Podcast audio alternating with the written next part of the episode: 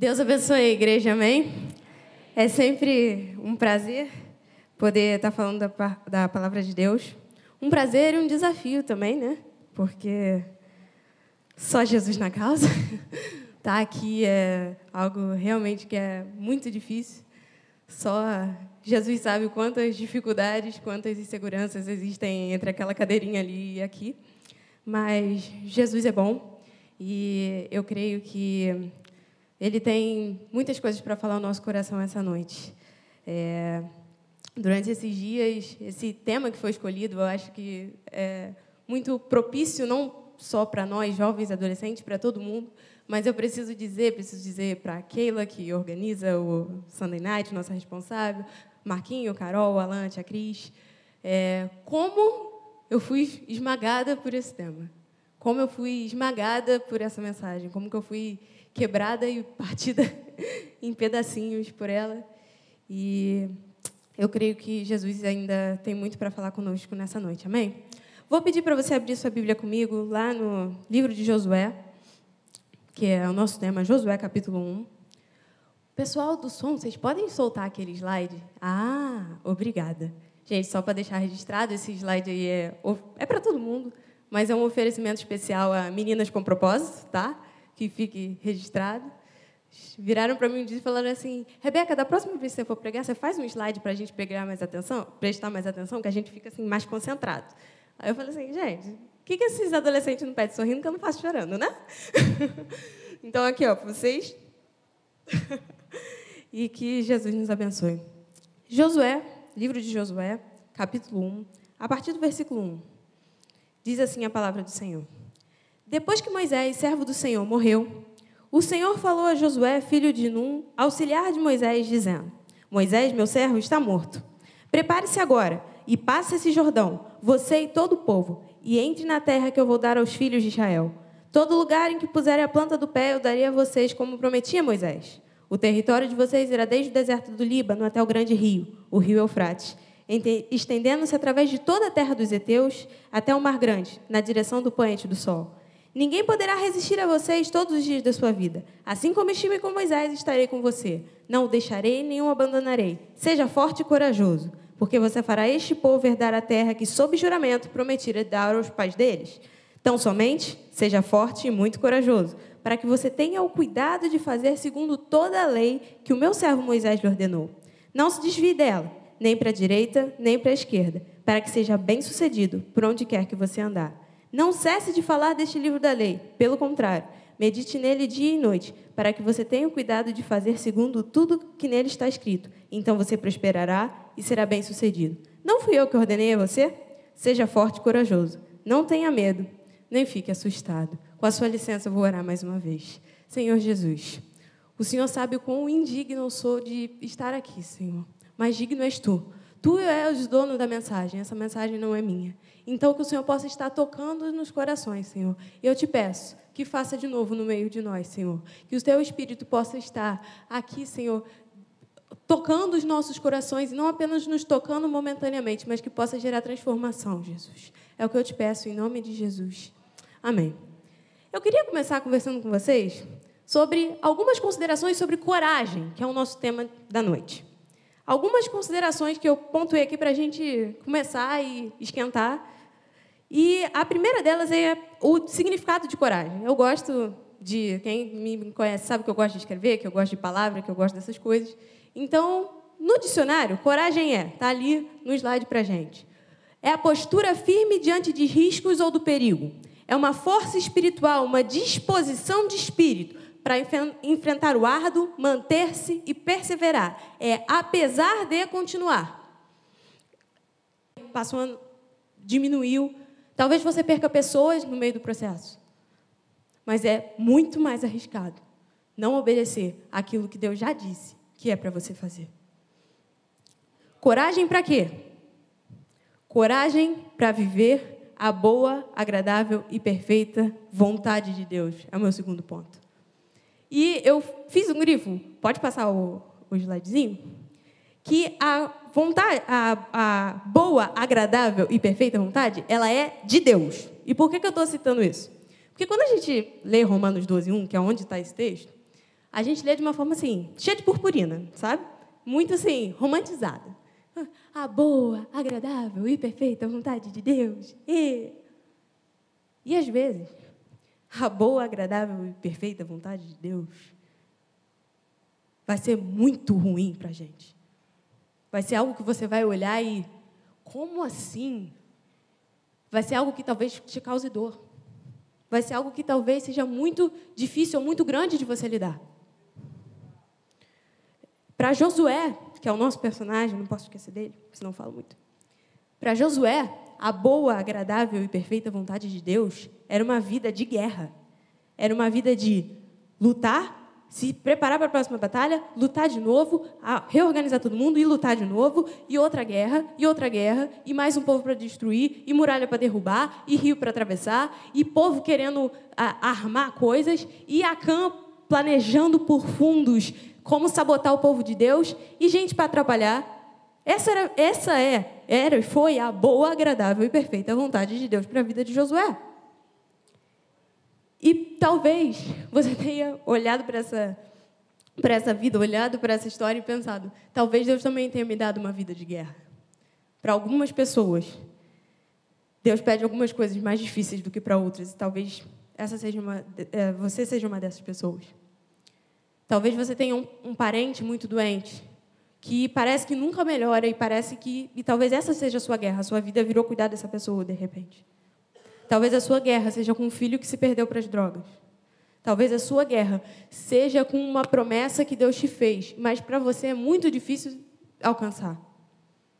Para você não tem recursos para alcançar aquilo que Deus prometeu. Humanamente, sozinho você não tem recursos. Talvez a sua guerra seja com a pornografia. Talvez a sua guerra seja com uma vocação, uma convicção que Deus te deu. Estou vendo Renatinha ali com crianças. De repente, a sua guerra é pela vida de crianças. Eu não sei. Mas para algumas pessoas, Deus dá algumas guerras. E o que, sabe, me encanta nisso é que, às vezes, a gente é muito cabeça dura. E Deus tem paciência com a nossa teimosia.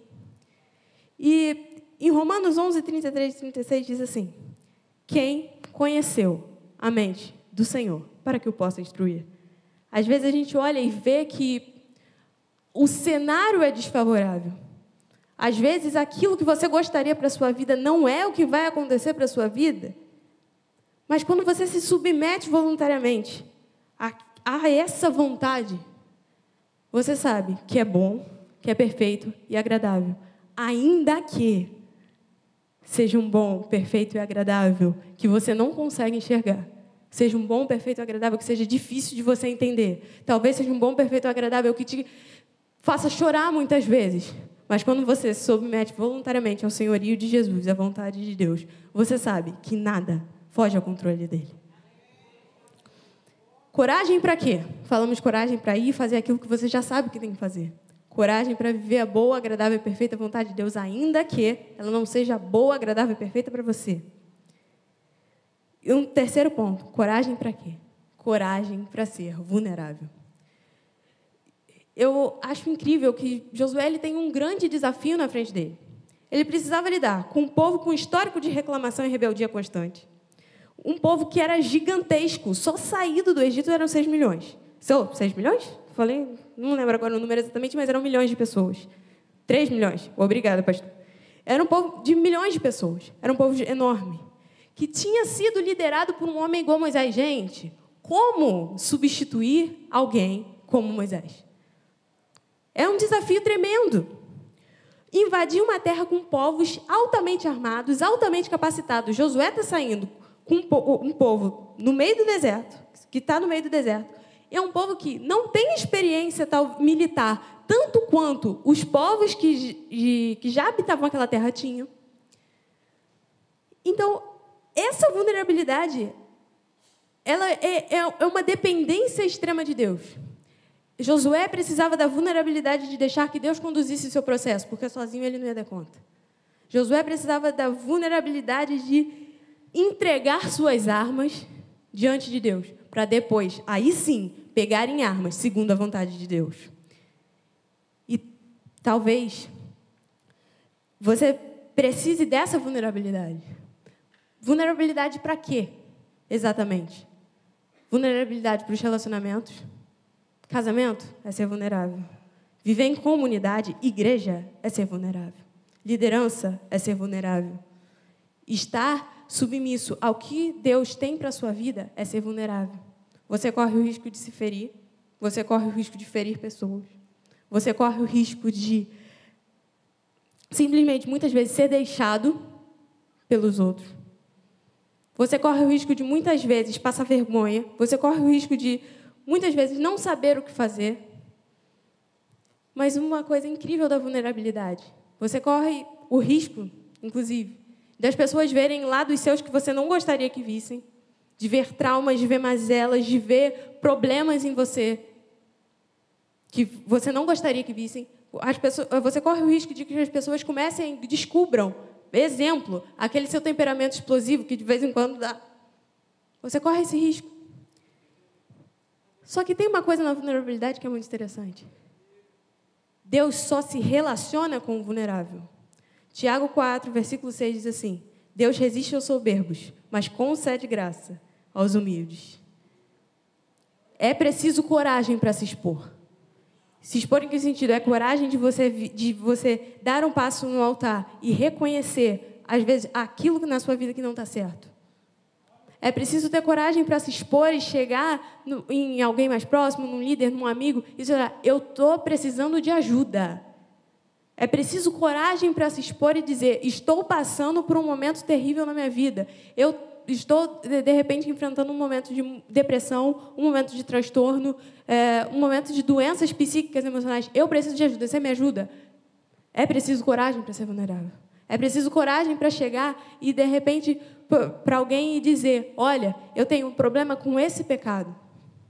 Eu preciso de ajuda. Eu preciso que você ore por mim. Olha, eu é preciso vulnerabilidade para chegar e dizer para uma pessoa que te magoou: Olha, você me feriu muito. Vamos consertar isso? Você me feriu, você me magoou, você me ofendeu. É preciso vulnerabilidade, inclusive também para ter essa disposição para perdoar. É preciso ser vulnerável. Porque Deus só se relaciona com o vulnerável. Foi o texto que a gente leu. Deus resiste à soberba. Sabe, eu não consigo entender muito e confesso que eu não consigo levar muito a sério aquelas pessoas que elas chegam assim, sabe, não para é, pregar ou para orar ou para fazer qualquer coisa na igreja, que você percebe que ela chega assim, ó, sabe? Pá, entendeu? Um estrelatozinho assim, eu, eu não consigo, desculpa, não consigo levar a sério. Sabe por quê? Porque eu entendo que, às vezes, que é na nossa fraqueza, é na nossa pequenez, é na nossa humildice, é na nossa insignificância que Deus faz. Porque Ele é misericordioso, porque Ele é bom. É no meu jeito de falar meio esquisito, de ser meio doidinho assim, que as coisas acontecem. Não adianta chegar aqui, sabe, com uma pompa, com uma cara assim, eu sei de tudo, pá, sabe?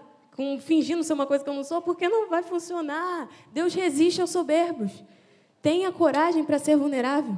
Tenha coragem para pedir perdão. Tenha coragem para dizer para o seu filho que você errou com ele, porque pai e mãe também erram.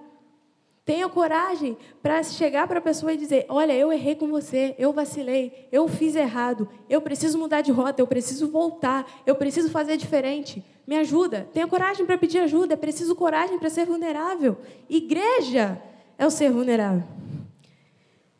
É preciso coragem para se admitir fraco, pequeno e dependente de Deus. É preciso coragem para fazer isso. Quarto ponto: coragem para permanecer. Josué é chamado a permanecer firme nos princípios de Deus, na lei de Deus, versículos 7 e 8 do, do texto que a gente leu.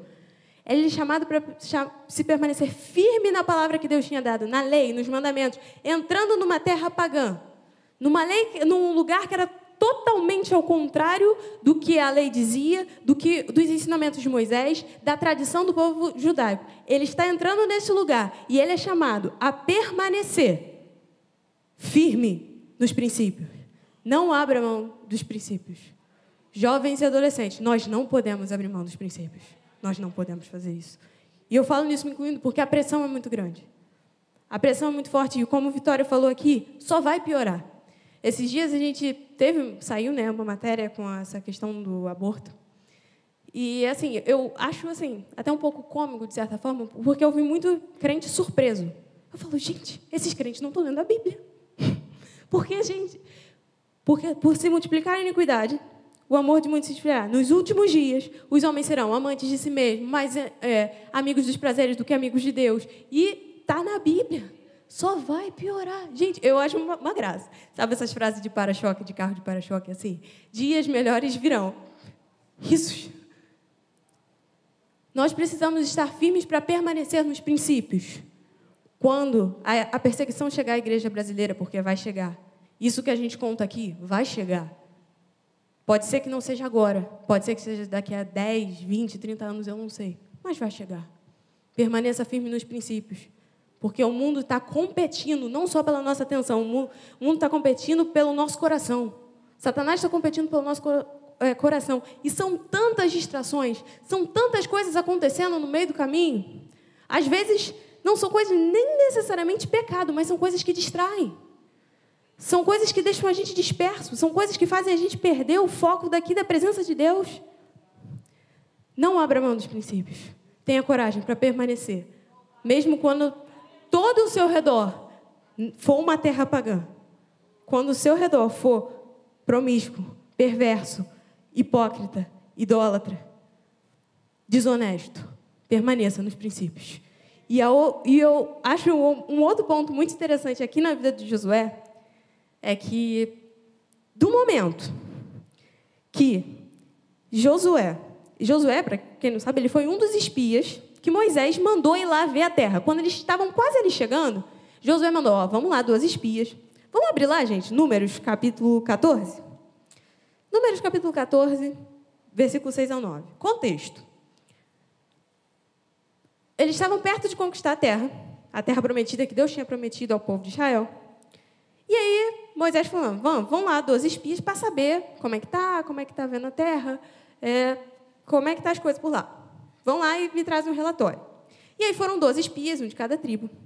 E aí, quando eles voltaram, dez espias viraram para Moisés e Arão e disseram assim: Ó, não dá, não tem condições, não, não tem como a gente fazer, não tem como a gente entrar, não temos estrutura para isso. E aí, é, a posição de Josué e Caleb foi completamente diferente. Diz assim, Números 14, versículos 6 ao 9. Cadê? E Josué, filho de Num, e Caleb, filho de Jefoné, que eram daqueles que espiaram a terra, rasgaram as suas roupas, rasgaram as suas roupas porque o povo estava murmurando, dizendo que não tinha condição de entrar na terra. Rasgaram as suas roupas de desespero e falaram a toda a congregação dos filhos de Israel, dizendo: A terra pela qual passamos para espiar é terra muitíssimo boa. Se o Senhor se agradar de nós, então nos fará entrar e nos dará essa terra, que é uma terra que manda leite e mel. Tão somente não sejam rebeldes contra o Senhor e não tenham medo do povo dessa terra, porque os outros espias estavam tocando terror. Estavam dizendo, porque lá tem esses povos, e eles são gigantes, e eles estão bem preparados, e eles estão bem armados. E eles estão dizendo, não tenham medo do povo dessa terra, porque como pão os podemos devorar, a proteção que eles tinham se foi. O Senhor está conosco, não tenham medo deles. E o que é interessante aqui é que, desde esse momento que Josué e Caleb falam isso, se passam 40 anos no deserto. Porque Deus castiga o povo, o povo fica 40 anos rodando no deserto. Por causa dessa murmuração aqui que eles fizeram e Josué e Caleb se posicionam contra. 40 anos se passaram. Josué é convidado a permanecer. Esse mesmo jovem, comparativamente com a idade que ele tinha, é, ele é convidado a permanecer, esse jovem que não duvidou, Agora ele está às portas da terra. Agora Moisés morreu. E é muito fácil você dizer que vai conquistar a terra, vai tomar a terra, quando você está vendo Moisés vivo. Moisés aqui é um simbolismo de condições favoráveis. É muito fácil você dizer que vai conquistar, não, Deus está me abençoando, Deus está cuidando de mim, quando as circunstâncias te dizem isso. Quem era Moisés, gente? Moisés foi aquele que abriu o mar. Moisés foi aquele que Vô, tocou, na, na, na, tocou, feriu a rocha e saiu água. Moisés foi aquele que orou e, e o, o, maná desceu. Deus enviou as condornizes através de quem? Moisés. Moisés é aquele que orava e impedia que Deus exterminasse o povo. Moisés é aquele que orava, vinha o, o, veio a cura de Deus para quando o, as, co as cobras, de repente, tomaram o acampamento de Israel. Esse era Moisés. Moisés é aquele que subia no monte, ficava lá 40 dias e voltava com o rosto brilhando.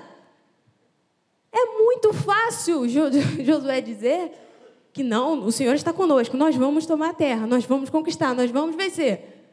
Quando Moisés está vivo. E agora que Moisés morreu?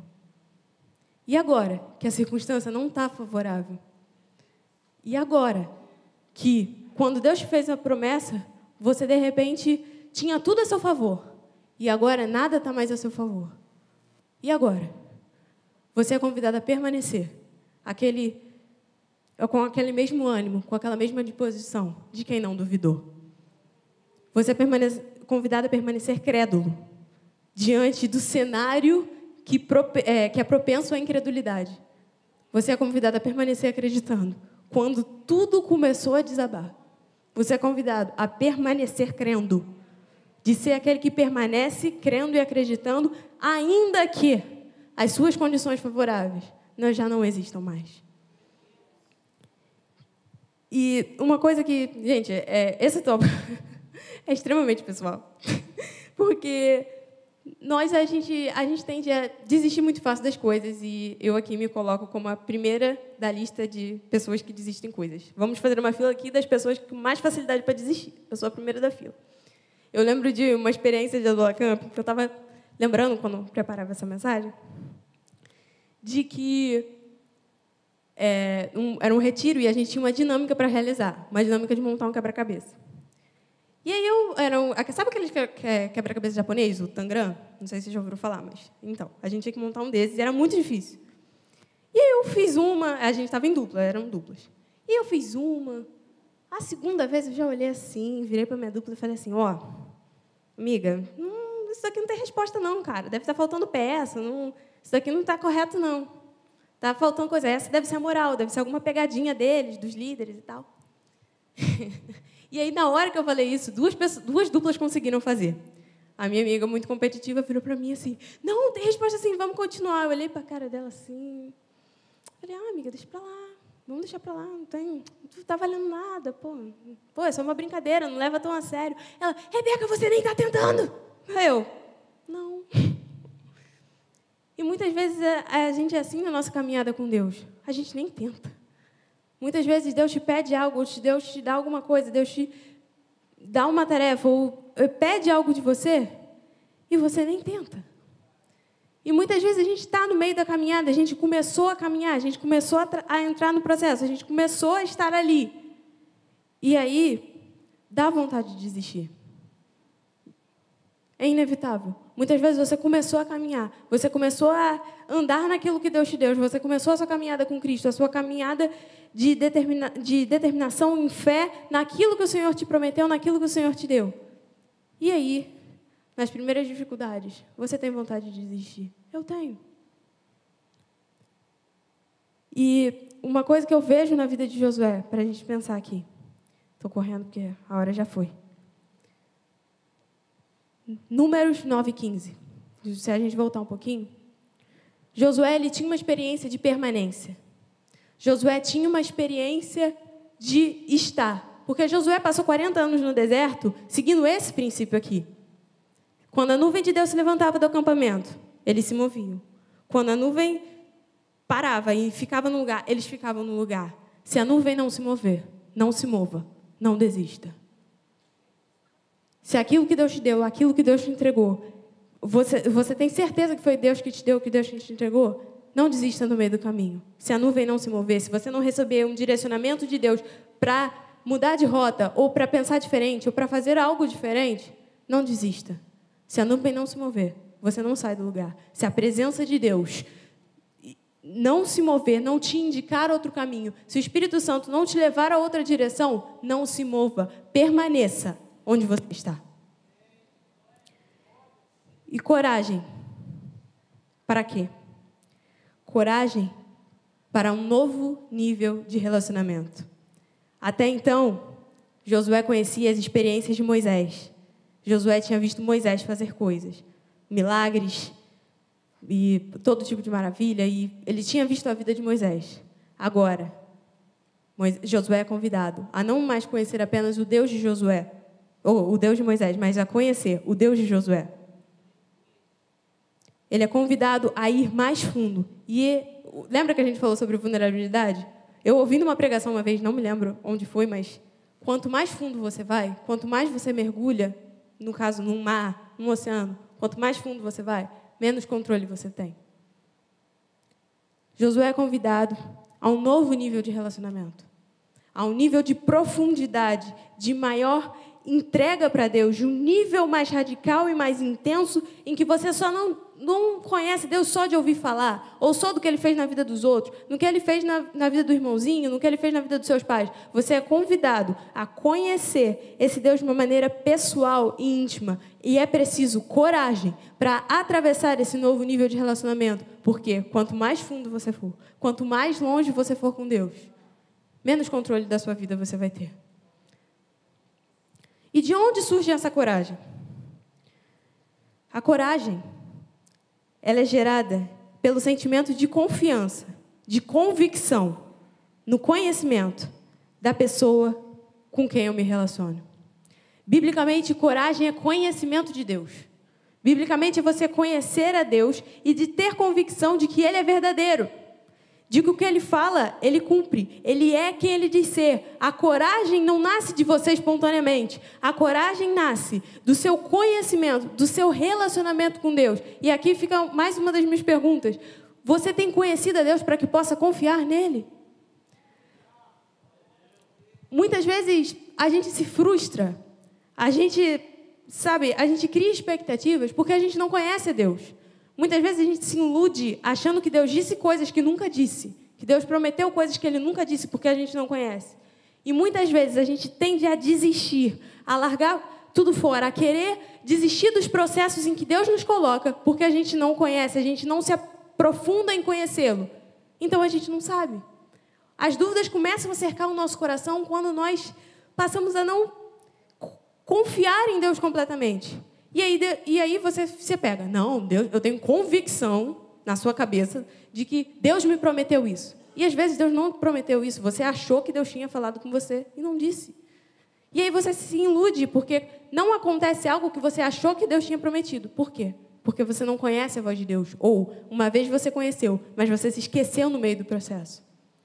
Ou ainda, você quer desistir no meio do caminho.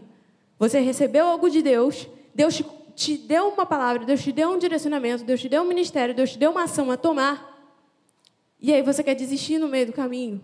Por quê? Porque você fala, ah, acho que se está tudo dando errado, isso não, não deve ser de Deus. Se está tudo dando errado, não pode ser.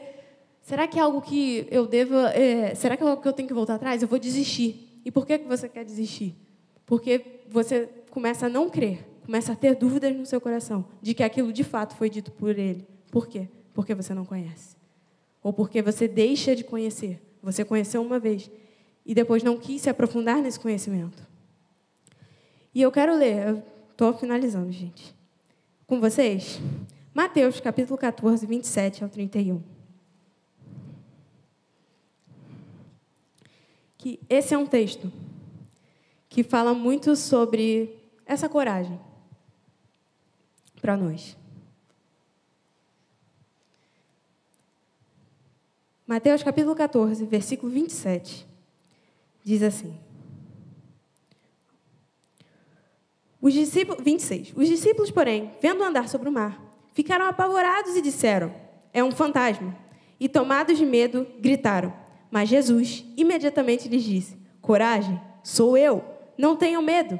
Então Pedro disse: Se, o senhor, se é o Senhor mesmo, mande que eu vá até aí andando sobre as águas. Jesus disse: Venha. E Pedro, descendo do barco, andou sobre as águas e foi até Jesus.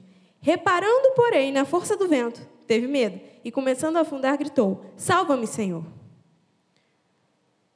É interessante a gente pensar aqui o seguinte: a premissa da coragem, como eu falei, a coragem não vai vir de você naturalmente. A coragem não vai vir de você sozinho. A premissa da coragem é aquele quem fala, é aquele quem diz venha.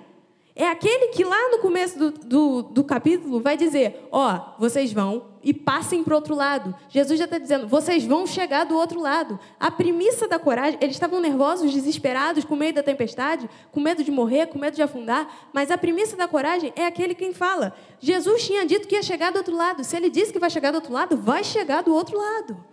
Não importa a tempestade no meio do caminho, o outro lado vai chegar. A premissa da coragem é aquele quem fala.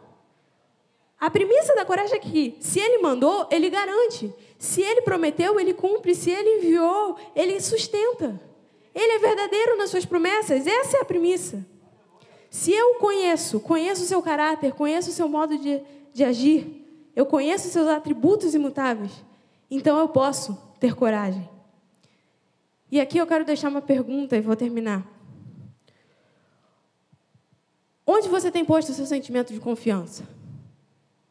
Porque eu digo onde, porque se por alguma razão você não confia em Deus, você está confiando em alguma outra coisa. Pedro ele tem a atitude corajosa de ir. E é legal a gente pensar que, no, numa versão mais aproximada da, da, dos textos originais, ele diz assim: Senhor, visto que é o Senhor. Muitas Bíblias vão aparecer assim, ó é, se és tu, mande que eu vá contigo para andar sobre as águas. E eu fui pesquisar alguns comentários bíblicos e eu vi que a tradução mais aproximada, mais próxima do original para esse texto é: Senhor, visto que és tu, ou seja, Senhor, já que é você, me manda ir contigo andar sobre as águas. E isso muda tudo. Senhor, se é o Senhor que está, se, se é o Senhor, indica uma dúvida, mas quando Pedro diz, Senhor, já que é você, já que é o Senhor, eu posso andar por cima das águas. Já que é o Senhor, eu posso ir adiante. Já que é o Senhor, eu posso cumprir esse propósito, esse destino. Já que é o Senhor, eu posso, eu posso seguir em frente. E, é, e essa pergunta que eu fiz tem a ver com essa resposta de Pedro. Naquele momento que Pedro começa a afundar, a sua confiança sai daquele que disse que vem, que era o Jesus que ele conhecia, o Jesus que ele viu operar milagre, o Jesus que ele viu realizar curas e maravilhas, e ele viu curar a própria sogra dele, um milagre dentro de casa, ele viu multiplicar pão e peixe. A sua confiança naquele momento sai do Jesus que, do Jesus que ele disse que vem, para passar para a sua experiência lógica, para, para o seu raciocínio humano. A sua, a sua experiência de pescador dizia: uma tempestade dessa, um mar agitado desse. A sua experiência lógica, humana, de própria pessoa, de ser humano, já disse para ele: você vai afundar. E é nesse momento que ele confia na sua lógica, na sua capacidade de raciocínio, na sua vivência de pescador, que ele deixa de confiar em Deus. E aí ele afunda. Quem não confia em Deus está confiando em alguma outra coisa. Cheguei na última folha. E eu quero ler com vocês o último texto, prometo. Romanos, capítulo 8, versículo 11.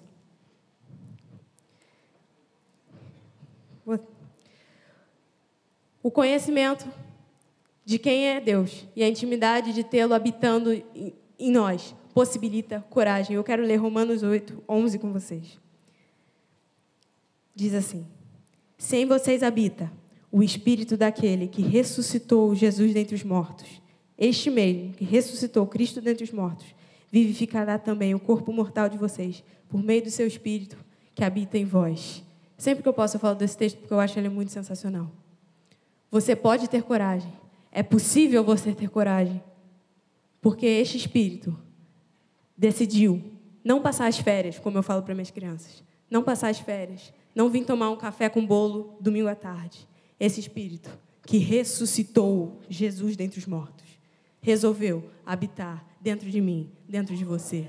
Este espírito te possibilita coragem. É essa intimidade, este contato, essa conexão com esse espírito que levanta morto de tumba é que te possibilita coragem. A coragem não vai vir de você naturalmente, mas este espírito, essa intimidade, essa comunhão com este espírito que faz coisas grandiosas.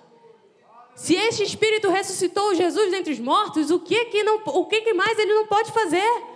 Se esse espírito habita em nós, nós podemos ter coragem. Se esse é o espírito que a Bíblia diz que é por nós, intercede por nós e vê as nossas fraquezas, as nossas limitações, você pode ter coragem. Um pouquinho mais à frente, no, nos versículos 35 e 36, vai dizer: Quem nos separará do amor de Deus? Será morte, perigo, espada, nudez, nem a altura, nem a profundidade, nada pode te apartar desse amor, desse espírito, dessa intimidade, a não ser você mesmo. Se você tem esse, esse, essa intimidade, este conhecimento, esse, essa proximidade, você pode ter coragem. Você pode ter coragem, porque a coragem está, a premissa é aquele quem fala. Coragem, porque este Espírito, ele está em nós e ele quer habitar em nós. Deus abençoe e perdão pela hora.